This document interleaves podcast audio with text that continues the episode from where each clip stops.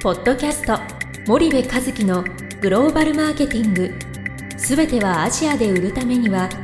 過去1000社以上の海外展開の支援を行ってきた森部和樹がグローバルマーケティングを分かりやすく解説します。こんにちはナビゲーターの東太郎です。こんにちは森部和樹です。森部和樹の新刊この一冊で全てがわかるグローバルマーケティングの基本が出版されましたぜひお近くの書店アマゾンでお求めください。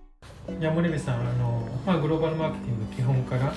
抜粋してお伝えしてるんですけれども、うん、まあ、第2章の3で、まあ、早期参入にこだわる、はい、でアジア新興国は、まあ、先駆者メリットが発揮される市場であると、はい、副題があるんですが、はい、ここについてちょっとお聞かせいただければと思います。あのまあ、一般的にその欧米の企業は動きが速くて日本企業は動きが遅いみたいなことを言われるわけですよね。でこれも世界中で結構常識みたいになっててアジアだとまあだいぶそれが定着してますと。で日本企業って、えー、なんだっけあのなんとかって言われてるよね。えー、 talk only no action だっけ、はい、NATO だっけ、はいはい、 no action talk only か、うん、NATO と言われてて、まあいろいろ聞きに来るんだけども、結局アクションしないよねみたいな。でそれに比べて欧米の企業は戦略がこれって決まったらそこに適正な投資をドンと打って、えー、まあ、どんどん進んでいくから、こう現地側もこの人たちとこの事業にこうリスク取るかけるっていうことをやりやすいっていうんだよね。日本企業はなんかちょこちょこってやってみてダメだったらガーって撤退していくから、いやそんなの自分たちの人生かけれないよっていうね、はい、そういうまあ心理が働くんだけども、うん、え話がそれたけどもその先駆者メリットっていうことは、はい、その欧米の会社は、えー、とその一番最初にやるっていうことのこの凄まじいバリュー価値をとてつもなく理解してて、何でもそうなんだけども一番最初にやったものって2番目にやったものよりも劣ってたとしてもね仮にね、はい、でもその市場に与えるインパクトがめちゃめちゃでかくて、うんうんうん、それによるそのメリットってとてつもなく大きいんですよ。多分何でもいいと思うんですけど、ん、だ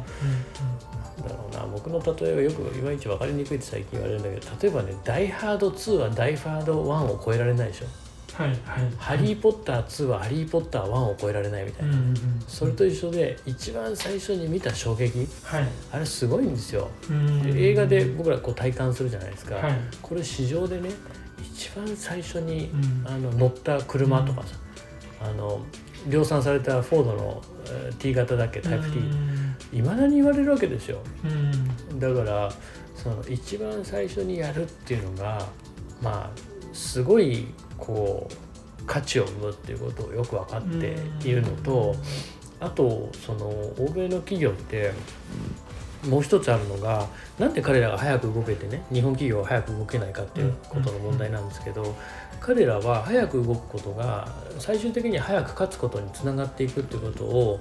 その論理的に理解をしていて、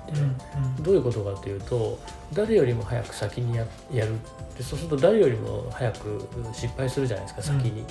で誰よりも早く先に失敗すると誰よりも早く学ぶことになるので結果誰よりも早く成功するっていう、この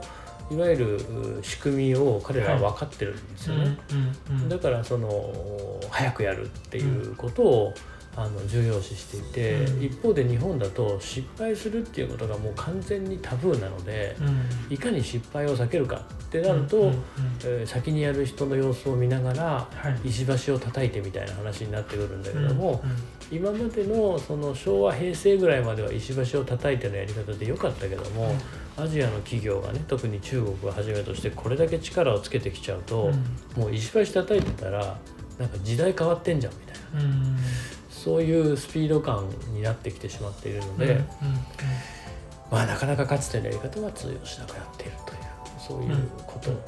ですかね、うん、そんなことを書いてるのかな。はいわ、かりました。じゃあ、あのここまでにしたいと思います。はい、さんありがとうございました、はい、ありがとうございました。本日のポッドキャストはいかがでしたか？番組では森部和樹へのご質問をお待ちしております。皆様からのご質問は番組を通じ匿名でお答えさせていただきます。podcast アットマーク